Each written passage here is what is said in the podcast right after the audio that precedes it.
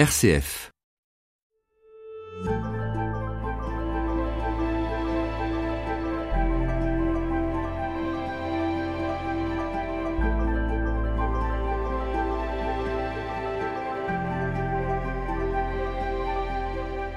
Donner le goût de la parole de Dieu et le désir d'aller ouvrir la Bible, tel est le patient et beau travail de Michel Farin. Jésuite, réalisateur de films, Michel Farin a collaboré pendant 35 ans à l'émission dominicale Le Jour du Seigneur. Formé dans les années 60, il a connu l'essor du petit écran et à la demande de la Compagnie de Jésus, il a plongé dans cet univers de l'image et du son pour créer, avec une équipe, des documentaires de grande qualité. Depuis qu'il est à la retraite, Michel Farin s'est tourné vers un autre type d'écriture. Son dernier livre, Une histoire sans programme, est paru aux éditions Vie chrétienne. Dans l'entretien qui va suivre, il évoque son métier de réalisateur. Il revient aussi sur le chemin qui l'y a conduit.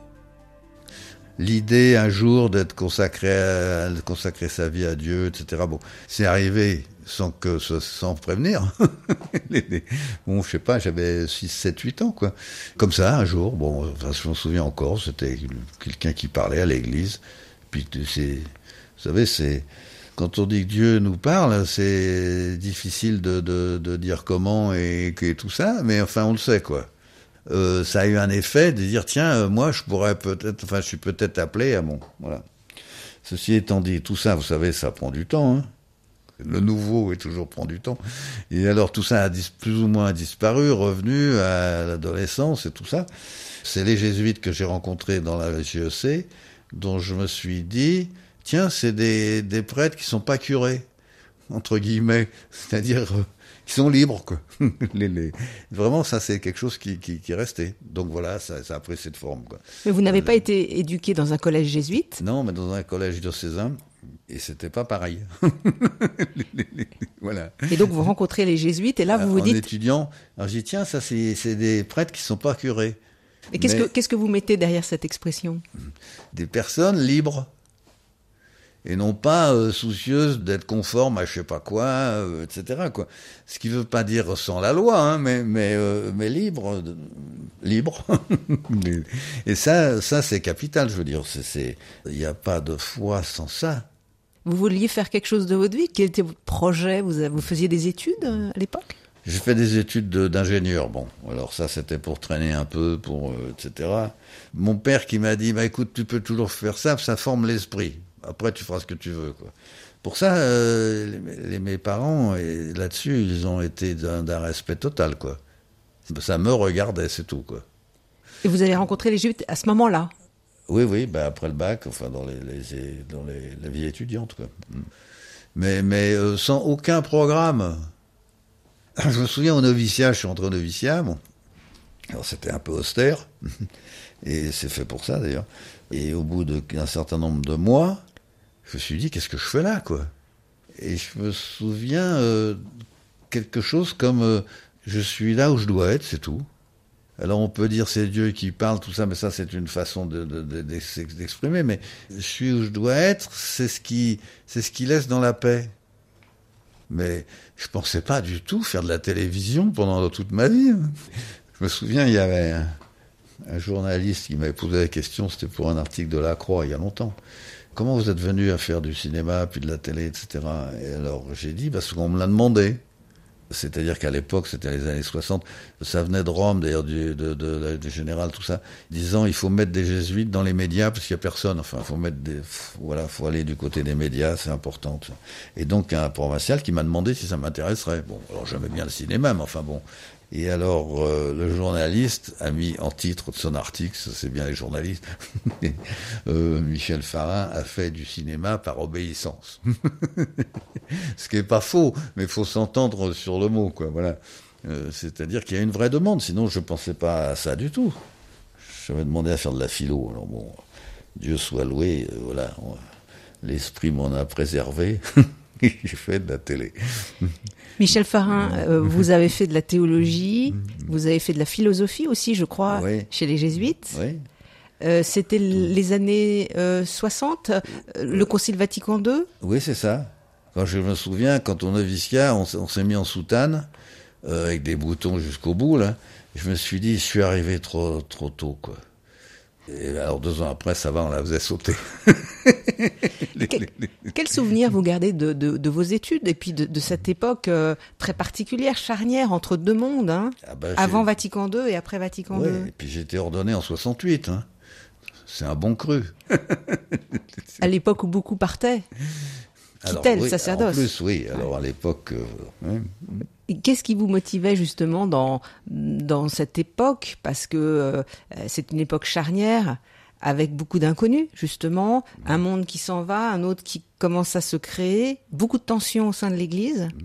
Mmh. Qu'est-ce qui vous a hum, intéressé à cette époque? Eh ben, euh, je vous dis, d'ailleurs, ça correspond aussi avec le, notre rapport avec le père Beauchamp, qui était notre préfet des études en théologie, et puis euh, qui nous faisait lire la Bible parce que le père Beauchamp, non seulement il a écrit des livres un peu difficiles parfois, mais euh, enfin c'est un vrai, un vrai exégète euh, scientifique aussi. Mais il disait, attendez, euh, faut lire la Bible comme ça. Et donc en même temps qu'il nous faisait des cours dont certains disaient, oh là là, euh, on peut pas suivre, il nous faisait lire la Bible en groupe comme ça. Mais parce qu'avant c'était, c'était pas le cas avant. Dans, dans, les études euh... Ah bah c'est-à-dire que non, mais il y a des professeurs qui peuvent dire, enfin qui peuvent laisser penser que pour lire la Bible, il faut passer par tous les, les, les arcanes, sciences, etc., qui est utile. Mais lui disait, bon, il y a ce travail à faire, mais ça, ça n'empêche pas de lire la Bible direct. Ça, c'était, ça a été capital, quoi. Ça a été un maître pour vous, Paul Beauchamp? Ah oui, tout à fait. Et je veux dire, dans le sens non seulement de les cours qu'il nous a donnés, mais le fait, on a passé 15 jours de vacances dans le Luberon à lire le prophète Isaïe, tous les soirs, pendant une heure, deux heures. Avec d'autres jésuites Avec, on était une quinzaine en vacances, enfin tout ça, mais on se réunissait. Ça, c'est absolument décisif. Alors en plus, ça a été décisif dans l'époque qu'on traversait. Parce qu'à partir du moment où vous lisez Isaïe, les bouleversements de 68, d'un seul coup, sont tout à fait relatifs. Parce que bon, d'accord, d'un seul coup, tout, pas, tout paraît bouger, mais, mais c'est, un fantasme, c'est une illusion. c'est étonnant parce que beaucoup de, de nos frères là, disaient euh, faut supprimer le sacerdoce parce que c'est un pouvoir insupportable sur des gens, etc. Bon, par exemple, au, au moment où on était ordonné, on allait être ordonné, enfin moi certains. Et moi, ça m'a jamais touché ça. Parce que il dit mais attendez, vous êtes malade, non Le sacerdoce, ça donne un pouvoir sur personne. Quand on revient à cette source, évidemment, bien sûr que euh, on peut sans arrêt dans l'histoire de l'Église euh, pervertir cette source en pouvoir. Bien sûr, ça n'arrête pas. Ça, c'est nous, c'est nos, fantasmes. Alors, euh, vous savez, le fantasme de, toute puissance, finalement, dont, la Bible éclaire bien les choses. Bon, il, est, il est en nous, donc il pervertit tout, l'Église, le sacerdoce, tout. Mais cette perversion, euh, c'est la perversion d'autre chose, donc d'une grâce, par exemple. Mettons. Parce que la grâce de pouvoir signifier, mettons, le pardon des péchés, c'est une grâce. Bon, évidemment, si moi je m'en sers moi comme un pouvoir. Mais on appelle ça l'abus. Et ça existe depuis le début de l'Église. Mais alors vous, jeunes... Ça existe depuis le début de la Bible, tout ça, c'est... alors vous, oui. vous, vous, vous dites, au fond, euh, je peux discerner dans euh, ce service qui m'est demandé d'être d'être prêtre, d'être mmh. Jésus, je peux discerner ce qui va de, du côté du pouvoir et ce qui va du côté du service. Ah non, mais c'est-à-dire que j'ai à discerner en moi ce, ce, ce, qui est de l'ordre de la grâce, justement, qui m'est donné. J bon, et, et, de ce que je peux en faire ou m'y dérober, ou voilà, bien sûr, c'est ça. Donc vous êtes resté ah oui, oui, et je suis resté sans, sans état d'âme, quoi.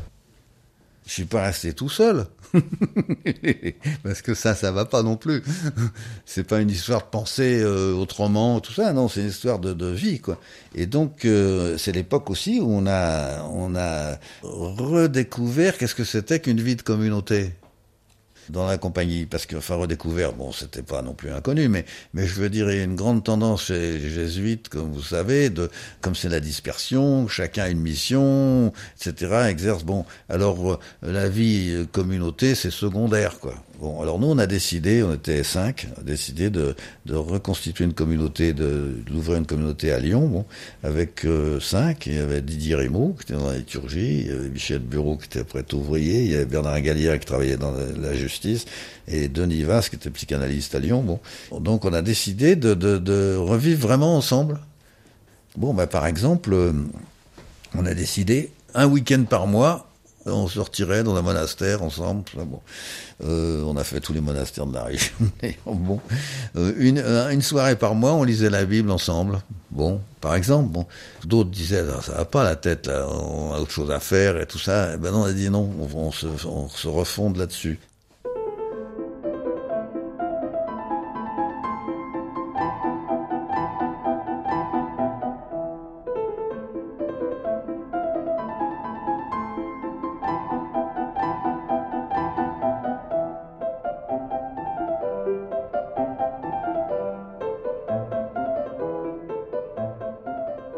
Michel Farin, qu'est-ce qui vous a donné la possibilité de devenir réalisateur de, films pour la télévision? Vous avez travaillé au Jour du Seigneur pendant 35 ans.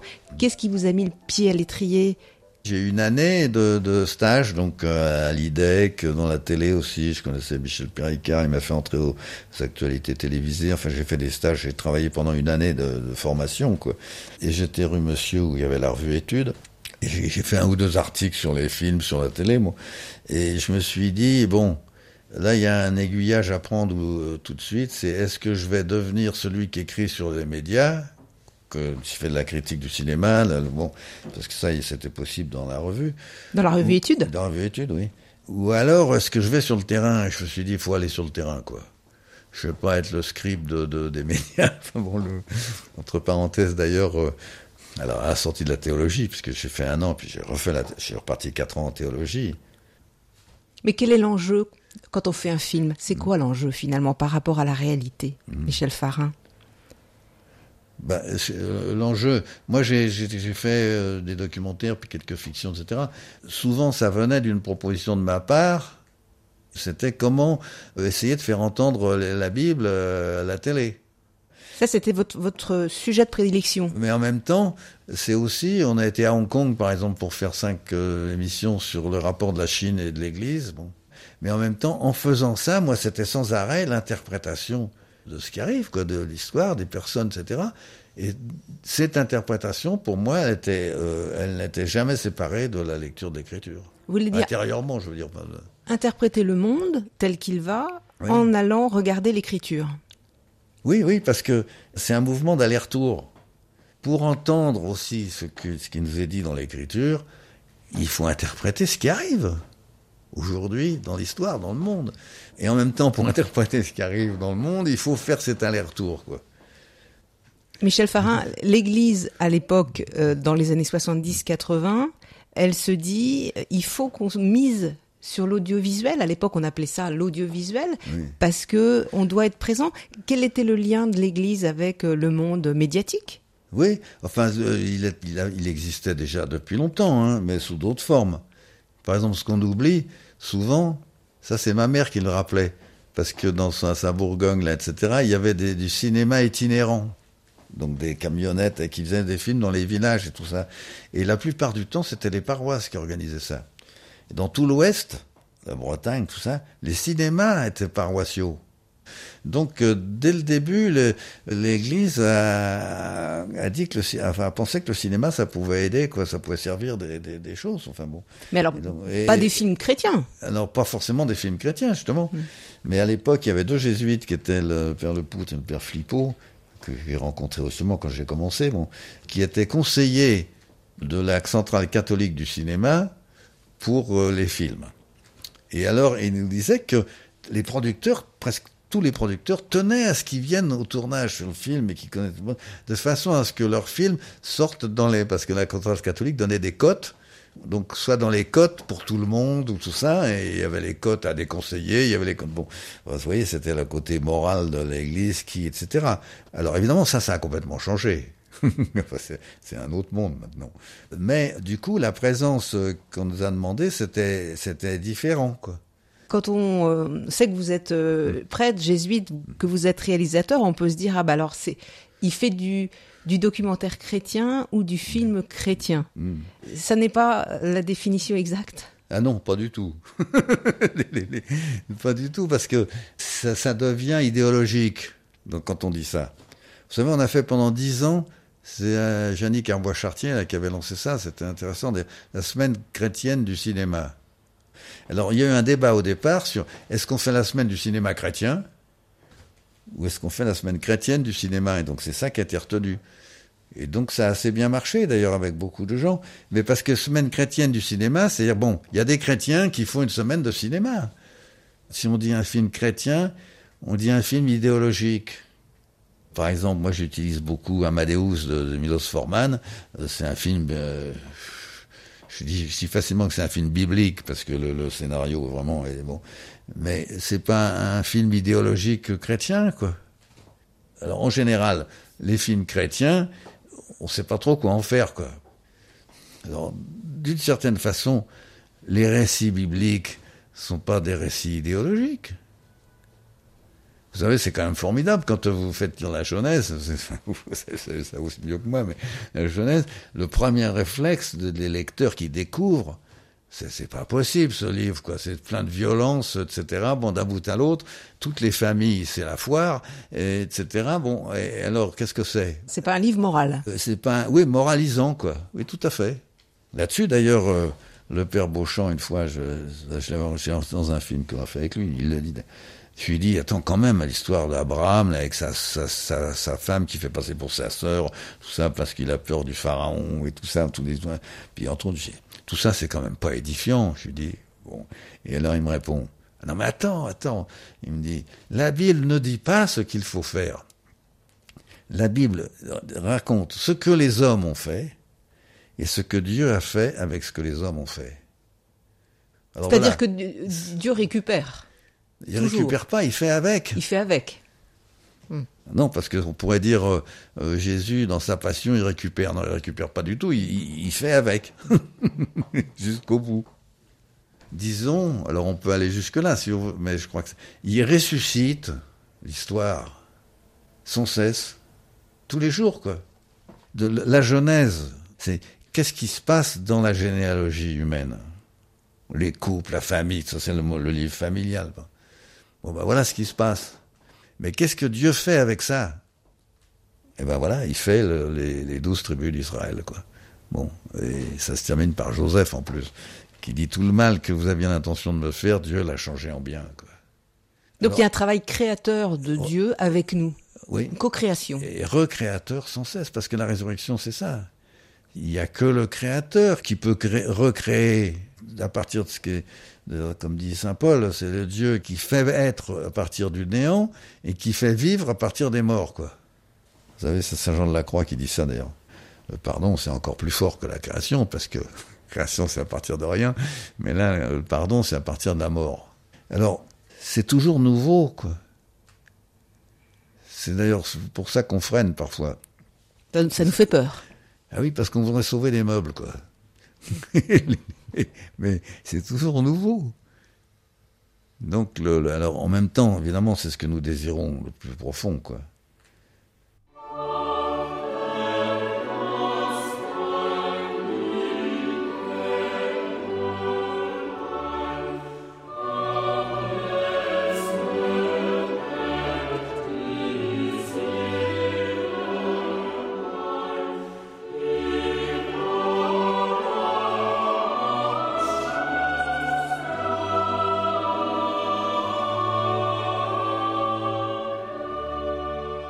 Michel Farin, dans vos, dans vos films, vous donnez à entendre la parole, la parole de Dieu à travers euh, la Bible, mmh.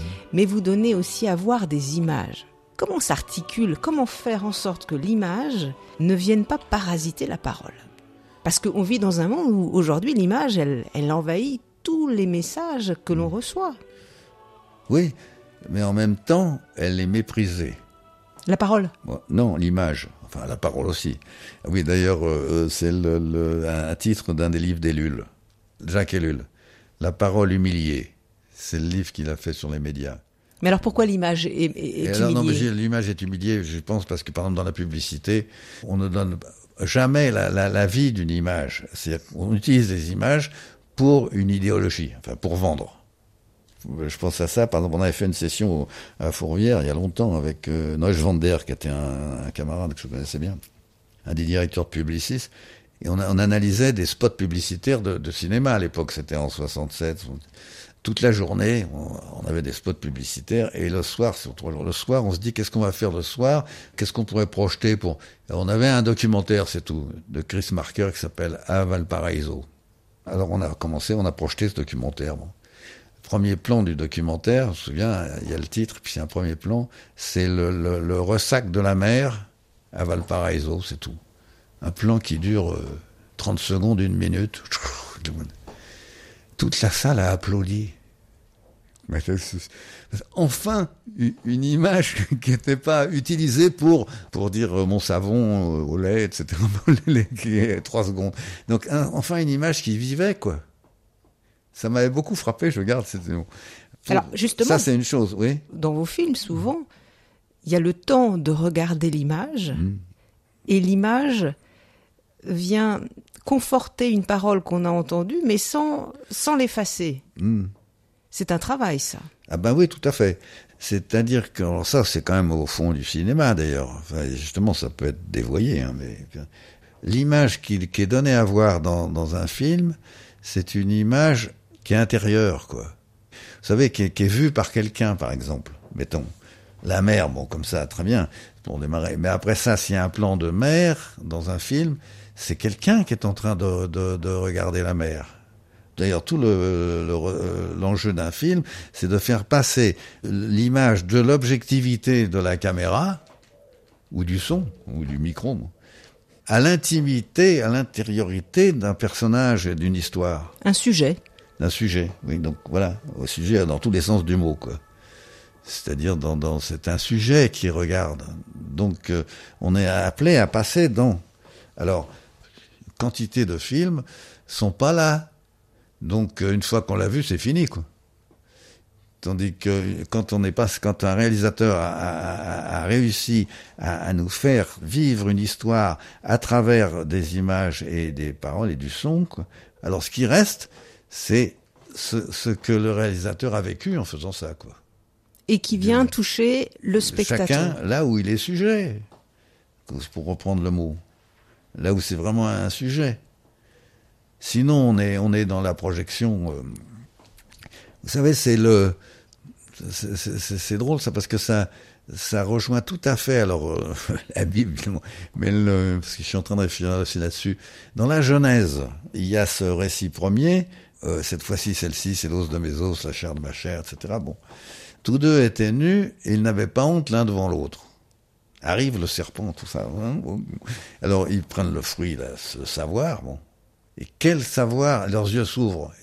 Et quel savoir ils gagnent Ils découvrent qu'ils sont nus. Et ils ont peur, du coup, ils vont se cacher. C'est-à-dire que ce, cette tentation de toute puissance de prendre le savoir, etc., ça fait tomber dans l'objectivité. L'objectivité, et du coup, moi je dis souvent, c'est l'arrêt sur image, c'est-à-dire que d'un seul coup, on arrête le film sur une image qui s'objective. Et du coup, ça arrête le film. Vous voulez dire que dans une image, il doit y avoir une profondeur qui fait rentrer celui qui la regarde. Oui, et qui, fait, et qui traverse l'image. Qui fait qu'on s'arrête plus sur l'image. L'image joue son rôle de médiation. Comme un symbole. Oui, enfin, le symbole, c'est l'ordre de la parole, mais enfin, elle devient symbolique. Et en particulier, justement, dans un film, toute image disparaît dans l'autre, dans la suivante. Je me souviens Raymond Vidonne, qui est mon caméraman euh, préféré, avec qui j'ai fait tout, qui m'a beaucoup appris d'ailleurs. Il venait au montage après, c'est lui qui avait fait les images, tout ça. Et puis, c'était un, photographe ex, extraordinaire. Quand il venait au montage, qu'on lui passait et qu'il disait Ah ben oui, il y a de belles images, quoi. Ça, ça voulait dire qu'il n'avait pas accroché, quoi. Il disait Oh là là, il faut qu'on refasse tout le montage. Parce qu'on s'en fout des belles images. Elles sont au service d'autre chose, voilà.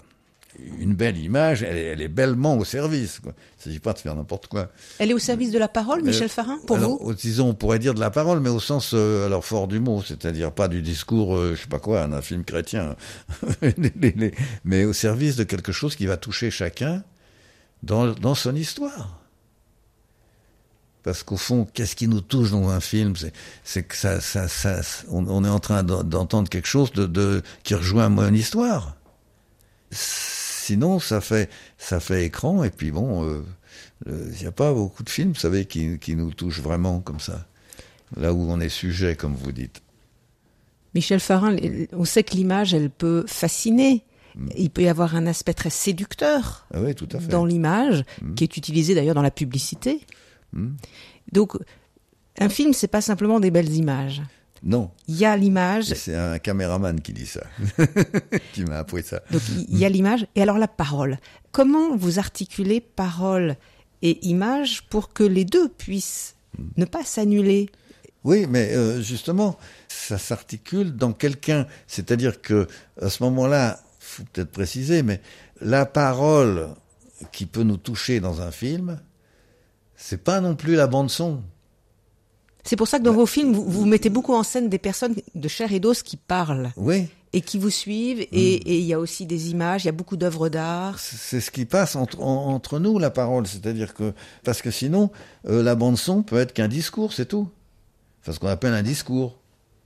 Donc, euh, c'est pour ça que je disais que ce qui nous touche de la parole au sens fort du mot, enfin, à travers une œuvre d'art, comme à travers un film, bon, c'est ce qui a touché l'auteur. Ça, moi, j'y crois absolument. C'est-à-dire qu'il y a des films qui montrent beaucoup de violence, mais ce qui, on en sort en étant touché par la compassion avec laquelle le, réalisateur a filmé. Mettons que, Arthur Penn, par exemple. Parce qu'il parle, il parle. Parce que c'est ce qui l'a touché lui. Hmm. C'est une parole. Donc, alors c'est la parole, mais mais c'est pas c'est pas le c'est pas identique euh, au dialogue dans le film. Ça touche la façon dont le metteur en scène, par exemple, a dirigé les comédiens, à, etc. Comment il a libéré les, les, les, comédiens et tout ça est en jeu, quoi. Et, et l'image, justement, on sent au quart de tour euh, le réalisateur qui s'est laissé séduire par une image. Esthétique. Parce qu'il y a quelque chose qui s'arrête, quoi de, la parole au sens fort du mot. Alors d'un coup, euh, comme vous dites, il y a une belle image, très bien, mais, mais oui, mais attends, on est, on est dehors, quoi. En plus, euh, une des caractéristiques alors de la parole, au sens euh, fort du mot, enfin créatrice, quoi, du verbe, c'est qu'il nous laisse libres. Alors ça aussi, ça va absolument ensemble. Ce qui nous touche vraiment, ça nous laisse libres. Parce qu'il y a quelque chose, par exemple, que j'ai appris des comédiens que je connaissais pas, mais euh, qui, qui une, une, phrase courante qui disent, c'est un spectacle, théâtre, etc. Quand ils disent ah j'y suis resté, j'y suis resté, ça voulait dire ah c'est vraiment c'est très très fort quoi, vraiment là j'y suis resté. Ben ça c'est pas bon. Parce que je suis pas complètement libre. Ce finalement. qui est vraiment fort, c'est de pas y rester. C'est de, de sortir d'un film en, en, ayant envie de se parler, d'aller boire un pot euh, libre. Et donc ça a touché quelque chose qui, qui, qui, qui nous remet dans, dans la parole, quoi. Dans, voilà. Et non pas de rester dans la nostalgie de ce que, je sais pas, j'ai pu être touché dans, euh, sentimentalement dans le film. Il, euh, alors aussi le nombre de, de, de, de films ou de, qui, qui met dans le mutisme. Alors ça, c'est un bon signe. Qui coupe la parole. on sort, on n'a plus envie de parler, quoi. Mais alors c'est quoi? C'est la fascination? Ah, c'est la fascination, oui. Vous savez, ça, ça fait partie du discernement de l'esprit, hein, euh, de, de, ce qui arrive, de ce qui est nouveau, de ce qui laisse libre. C'est que on sort, euh, ou, on sort en paix on ou non, quoi. Donc, selon vous, l'œuvre euh, réussie, c'est celle qui nous donne la parole? Oui. oui. On ressort d'un film, on, on, a entendu une émission, on, est, on peut parler, on est oui. parlant, quoi. Oui, oui on est vivant, on est revivant. Mais vous avez raison, ça, ça, ça vaut pour un, livre dans quel esprit ça a été écrit. Ça vaut, je sais pas moi, pour la, la, peinture. Quand vous voyez les autoportraits de Rembrandt, les derniers autoportraits de Rembrandt, il y a quelque chose de, de, de ce que vivait Rembrandt qui nous touche, quoi.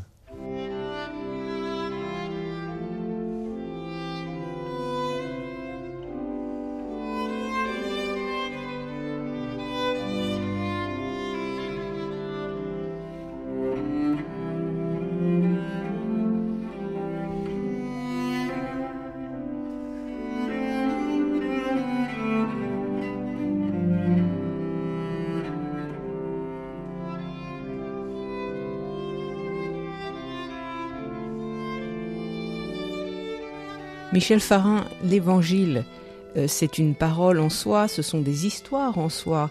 Comment écrire un film, un documentaire à partir de cette parole? Parce qu'on va pas répéter autrement, euh, moins bien d'ailleurs, ce qui est déjà dans l'évangile. Mm. comment inventer euh, une œuvre qui donne envie de lire l'évangile, mais qui soit pas de la paraphrase de l'évangile? C'est vraiment un travail difficile, ça. Mais c'est un travail d'auteur, parce que l'évangile, vous savez, les films sur l'évangile en plus, euh, sur la passion, c'est le sujet, on dit ça dans l'histoire du cinéma. C'est le scénario qui a été le plus filmé de, toute l'histoire du cinéma, la, passion du Christ. Oui, il y a des films hyper réalistes. Mais c'est un filmage. C'est, la passion de Mel Gibson, c'est un film, c'est, contraire au récit euh, biblique, c'est de l'évangile. Non, c'est, c'est, en plus, par exemple, c'est, tout bête, mais on dit, si on fait jouer Jésus, bon, alors comment on fait jouer Jésus, alors? dans l'évangile, il n'y a absolument aucune trace de sa taille, ses yeux, s'il était blond, brun, euh, gros, petit, euh, euh, rien. C'est, ça, n'est pas du tout ce qu'on ce qu'on gardait de sa présence, ceux qui nous ont transmis l'évangile. Et ça nous dit quoi, justement, sur ce qu'est l'évangile et ce qu'il n'est pas?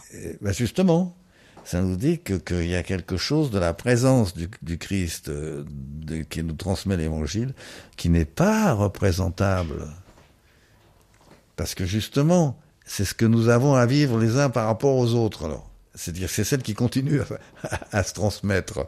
Alors bon, on peut dire c'est l'Esprit Saint, puisque c'est ça, je veux dire le passage de l'Évangile euh, aux, actes des apôtres, c'est Jésus disparaît quoi. Donc cette absence nous permet nous-mêmes de vivre et, d'agir. Alors bien sûr, ça, ouvre, bah c'est ça. Sinon on reste. Par exemple, alors moi, j'ai les films sur l'évangile, vous savez, Jésus de Nazareth de Zeffirelli, c'est très bien, mais c'est autre chose. C'est des belles images à l'italienne. Bon, et puis en plus, bon, passons. Ouais. Donc il faudrait filmer l'absence. Alors il faut filmer quelque chose d'autre. Alors qui est dit. Mais justement, alors par exemple, euh, je, je, garde un plan du film Le Messie de Rossellini. Euh, Rossellini, c'était quand même un grand cinéaste, mais, mais c'est son dernier film. Alors, il était pas, il était pas loin de mourir, donc il n'était pas maîtrisé. Mais il y a, mais il y a, il y a une séquence que je trouve, un plan que je trouve intéressant, c'est la crucifixion, justement, par rapport à tellement d'autres où il montre, il part un grand plan de travelling à la Rossellini, là, il part des murailles de Jérusalem, tourné au Maroc, enfin peu importe.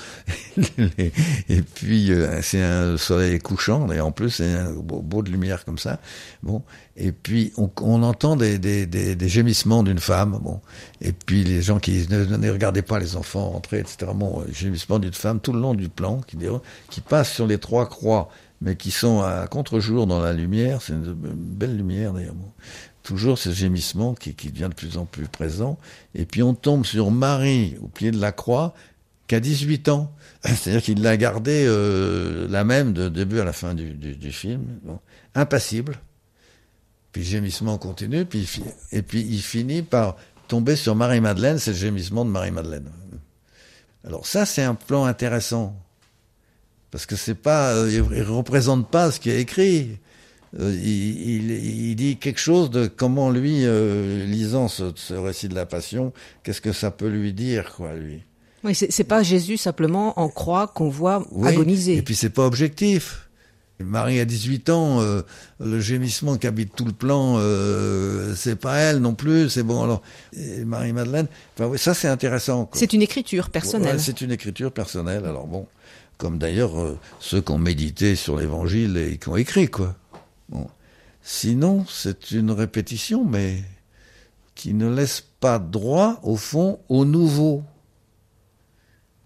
Parce qu'au fond, mettons le récit de la Passion ou l'Évangile, bon, les récits, bon, nous avons à les entendre chacun euh, comme sujet justement et dans l'histoire de façon toujours nouvelle, puisque c'est ça qu'ils disent.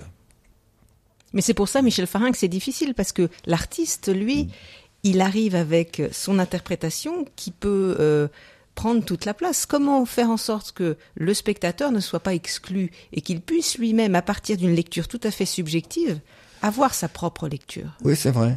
Alors ça, c'est le, le, le, risque d'une interprétation qui, qui n'est pas libre chez celui qui le fait, quoi. par exemple, mettons, euh, si on prend la peinture, bon, Fra Angelico.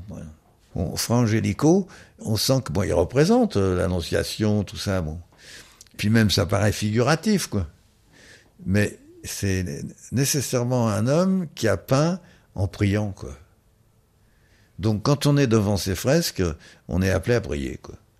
Enfin, à contempler, enfin, mais on, on est touché là, quoi particulier, bon alors on peut aussi euh, donner des détails, mais par exemple le vide qui met sans cesse entre l'ange et Marie, quoi. Dans les cellules, c'est fantastique, c'est un vide. C'est-à-dire que ça laisse le moine, heureusement d'ailleurs, dans sa cellule, libre. Parce que sinon, ce serait insupportable d'être fasciné par l'annonciation euh, toute sa vie dans sa cellule. Quoi. Oui, donc vous, vous, diriez que le, le cinéaste peut laisser la case vide pour que le spectateur soit libre. Voilà. Alors là, c'est cette liberté, vous savez, on le sent, tout de suite dans un tournage. Hein. Est-ce que une équipe travaille librement, là aussi Si c'est euh, les fantasmes du réalisateur qu'il faut à tout prix réaliser, etc., et qui va imposer, euh, ça devient terrible. Hein. Alors moi je me souviens, j'ai des souvenirs, mais ça c'est des souvenirs d'action de grâce d'ailleurs, parce que vraiment j'ai beaucoup reçu de ceux avec qui j'ai travaillé. Mais l'ingénieur du son par exemple, on tournait euh, sur l'Apocalypse dans les tapisseries d'Angers, là, à Angers, etc.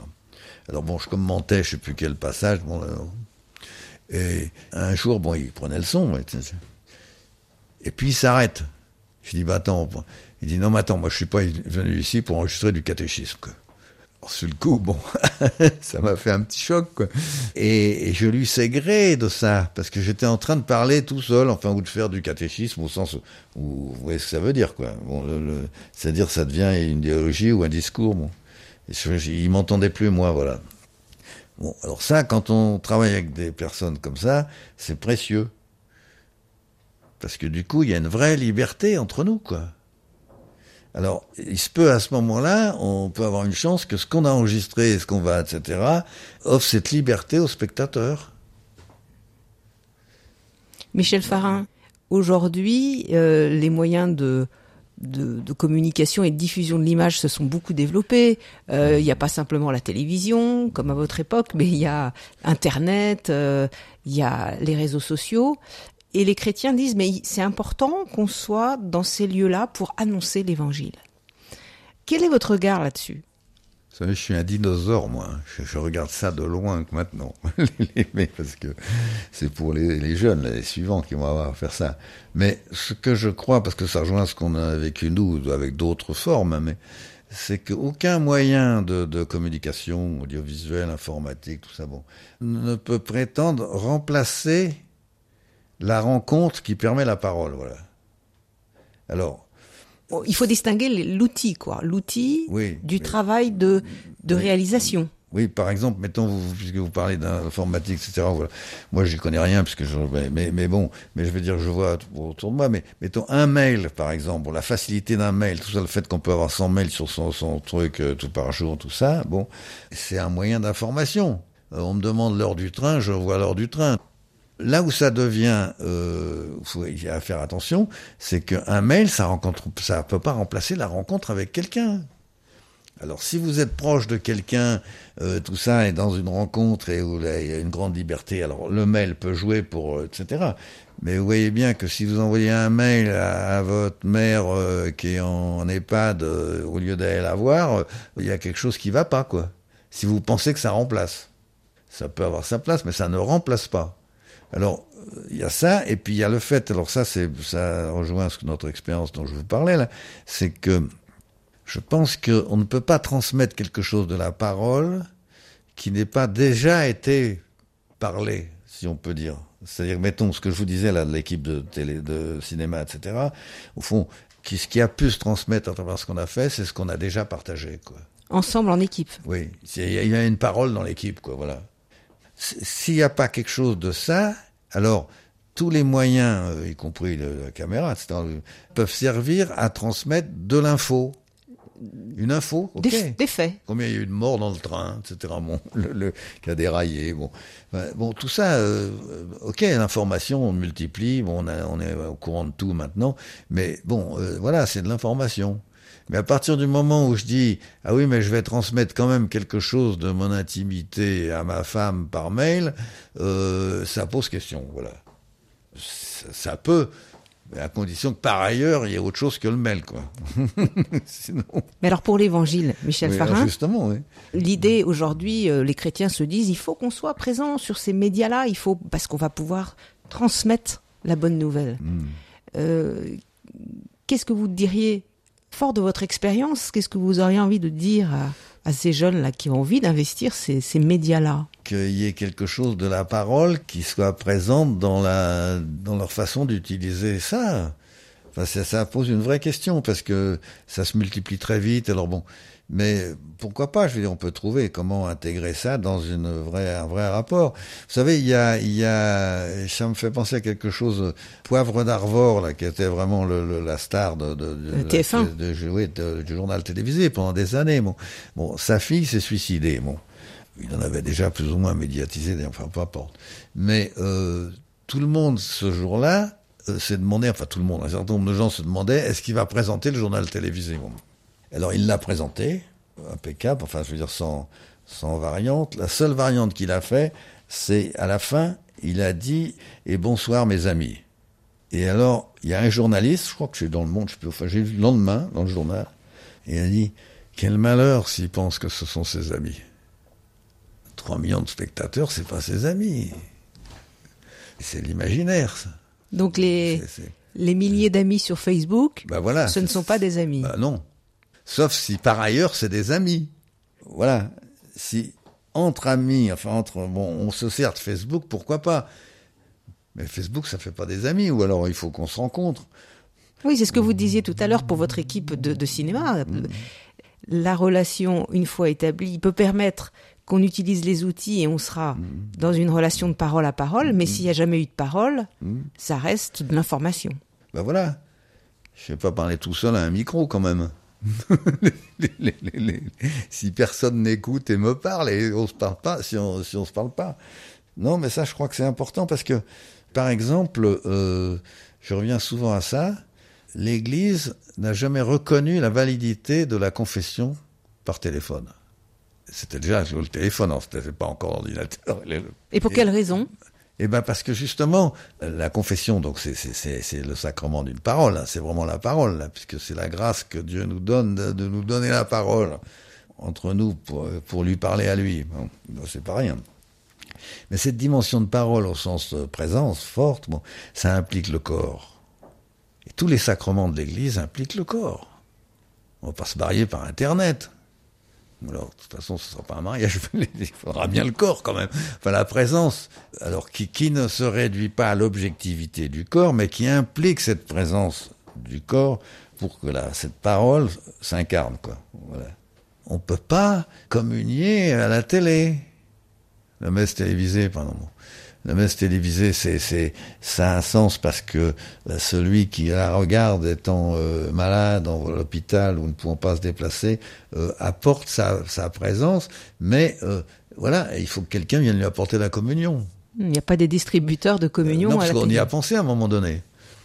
Et, vous savez, ça c'est la folie, la toute puissance, mettre du pain devant la télévision et qu'il soit consacré par la, la, la, la prière euh, télévisée, quoi, la prière eucharistique télévisée. Bon.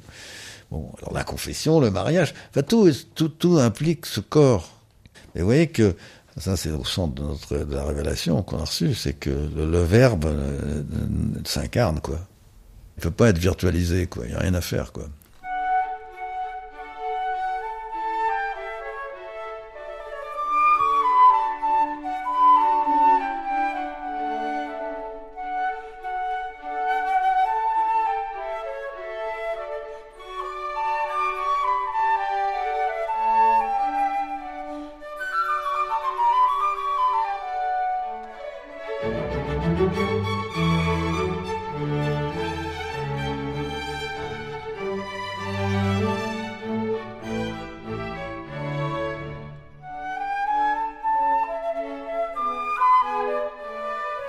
Michel Farin, comment se fait-il que justement le corps soit tant évacué aujourd'hui selon vous? Comment expliquer cette presque ce dégoût du corps? Non mais parce que c'est ce qui peut être méprisé, c'est la limite qu'il implique. Parce que c'est une limite, évidemment, ne serait-ce que la, mort physique, tout ça. Et puis l'espace-temps, je veux dire, bon, euh, euh, si on n'est pas d'un bout à l'autre du monde comme ça immédiatement, tout ça, on l'est virtuellement, mais, mais pas, pas corporellement. Alors, moi, je pense que les, je crois que les, les, ce que l'Église inconsciemment, enfin, bon, défend, enfin, instinctivement, c'est le corps en ce moment. Ça, c'est l'incarnation, quoi. Parce que l'esprit, il y en a plein, si on veut. Avec la virtualisation. Toutes les formes de, virtuelles, bon. Et alors, ce qui le risque, c'est que ça nous donne une illusion de toute puissance. On voudrait bien se libérer de. Alors là aussi, si on reprend la Bible, il y a ce verset qui est très, qui est bien connu, que vous connaissez aussi. L'homme, l'homme, il est comme la fleur des champs. Le matin, il fleurit, etc., et le soir, il fane. Bon, bon. Mais la parole de Dieu demeure de toujours à toujours. Alors, on peut dire, euh, passons dans l'esprit euh, et puis laissons tomber cette fleur des champs. Quoi. C'est une limite terrible quand même d'être une fleur des champs. Avec le rêve de l'immortalité. Alors en plus de continuer, etc. Or, en fait, disons ce que nous dit cette révélation, c'est que la parole de Dieu, disons le, Verbe, ce qui vraiment est le réel éternel, enfin bon, la parole créatrice, s'adresse à une fleur des champs donc nous, on a le temps de la fleur des champs pour prendre la parole. bon, et à ce moment-là, c'est bon. mais, mais si on se dit, parfois on dit ce que la pensée grecque a, dévié un peu la pensée hébraïque là-dessus, mais parce que pour les Grecs, le, corps c'était une limite, quoi. Alors que pour la tradition hébraïque, pas du tout, quoi. Seulement, il a accepté de, de, de, recevoir cette parole, qui, de prendre corps au fond dans cette parole, à travers ce parcours limité d'une fleur des champs, quoi. Qui passe. Qui passe. Et qui doit passer en plus. Pour le nouveau. Eh, mais comment vous expliquez cette obstination à ne pas s'inscrire dans le temps aujourd'hui, à arrêter le temps, à le fixer, à l'annihiler finalement, de nos contemporains? Oui, vouloir l'immédiateté, oui, c'est ça. Mais bah, non, mais c'est c'est le risque de la toute-puissance, du fantasme de toute-puissance. C'est dû à nos progrès technologiques à... Non, c'est pas... Enfin, je veux dire, les, les, les, les le développement technologique, c'est un développement technologique, c'est tout. Donc ça, c'est pas lui la cause c'est simplement, ça donne des moyens. Hmm. Alors, Vous voulez dire qu'il y a toujours eu ce désir ça, dépend de l'esprit. il y a toujours eu ce désir dans l'homme. Oui. Alors Jacques Ellul là-dessus, il a des textes que, que, je crois que le pape avait repris aussi, mais qui étaient prophétiques hein, quand il sur le monde technique, le monde technicien. Parce que moi je me souviens quand on avait fait l'entretien avec lui, il avait dit mais je suis pas anti-technique. Non, non, euh, simplement, ce qu'il dit, c'est que là où l'humanité risque de se perdre, c'est si elle, si, si, elle, si elle considère que c'est la technique qui commande, commande tout. Alors, il donnait comme exemple, je crois que je cite aussi dans, dans parce que je me radote un peu, hein, mais il donne comme exemple l'introduction du soc de charrue en acier dans certaines tribus africaines qui labouraient avec un soc en bois. Alors, certaines tribus n'ont pas voulu, parce que c'était contraire au mythe de leur tribu, etc., selon laquelle on abourait le ventre de la terre-mère. Donc, un soc en bois, c'était plus doux quand même. Alors, il dit ça. Il dit voilà, alors, il dit pas qu'il est pour le mythe, etc. Bon, encore que dans certains cas, ils avaient pas tort parce que la terre était trop, trop fragile. Mais enfin bon, peu importe. En dehors de ça, il dit, il dit pas le mythe est juste et la technique est vraie. Non, il dit il n'y a pas de société qui puisse vraiment exister humainement sans cette contradiction. Alors il faut qu'il y ait cette contradiction et qu'on la travaille avec, etc., qu'on avance avec. C'est de toutes les époques. De toutes les époques. Bon.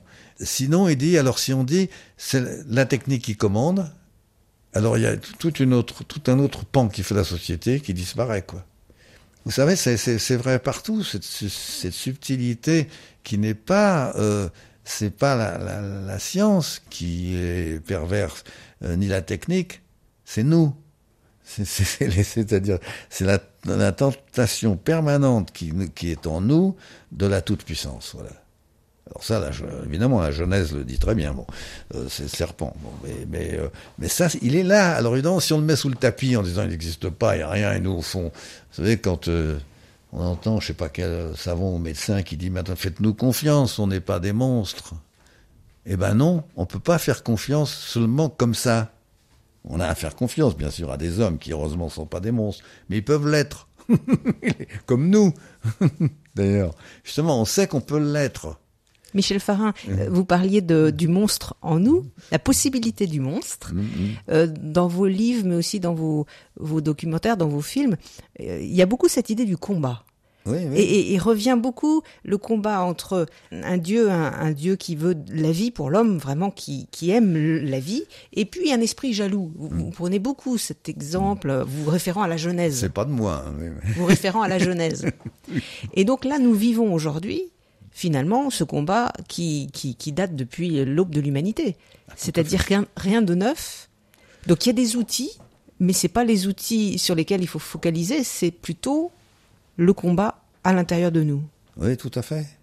Parce que d'une certaine façon, si on, si on dénie qu'il y a ce combat, il y a quelque chose qui s'arrête, la vie s'arrête, quoi. Parce que c'est, alors c'est, mystérieux. hein. Vous savez, euh, le, le, le- c'est traditionnel, ça aussi, mais par exemple, Saint Augustin, il dit qui connaît le mal? C'est-à-dire que c'est un mystère aussi.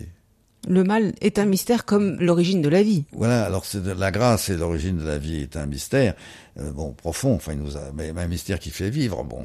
Tandis que le fait qu'on se dérobe à cette grâce, parce qu'on veut en être le maître ou l'origine, bon, et, et c'est ça la, la jalousie, bon, ça c'est un mystère.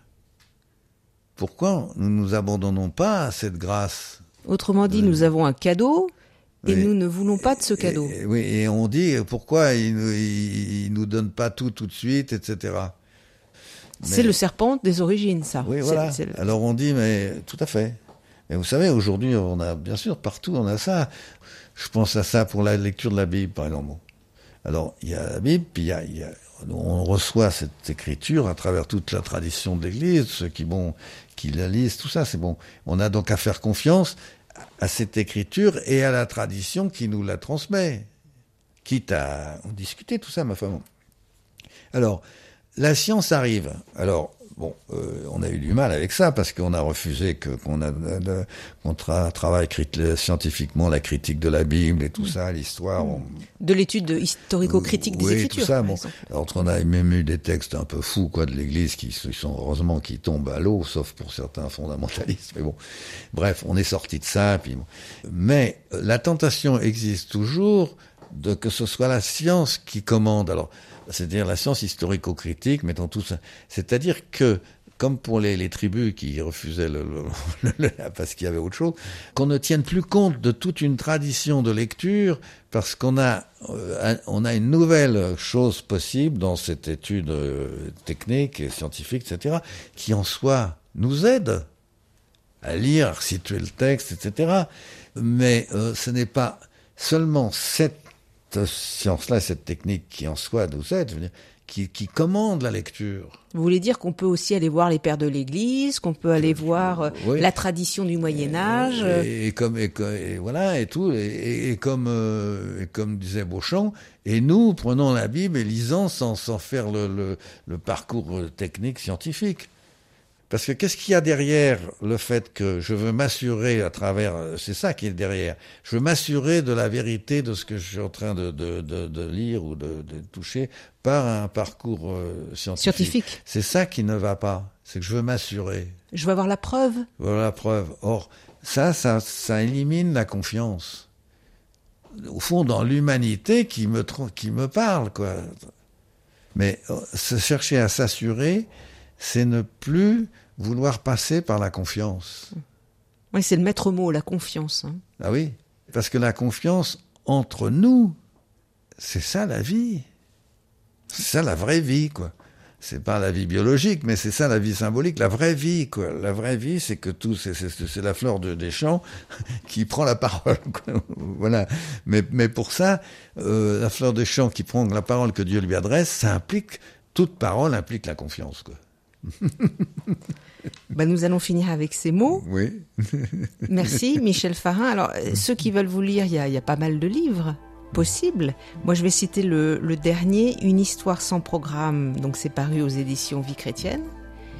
Et puis un certain nombre de films que vous avez réalisés, ils sont toujours disponibles en vente dans les bonnes librairies. Donc merci à vous. Merci à vous aussi.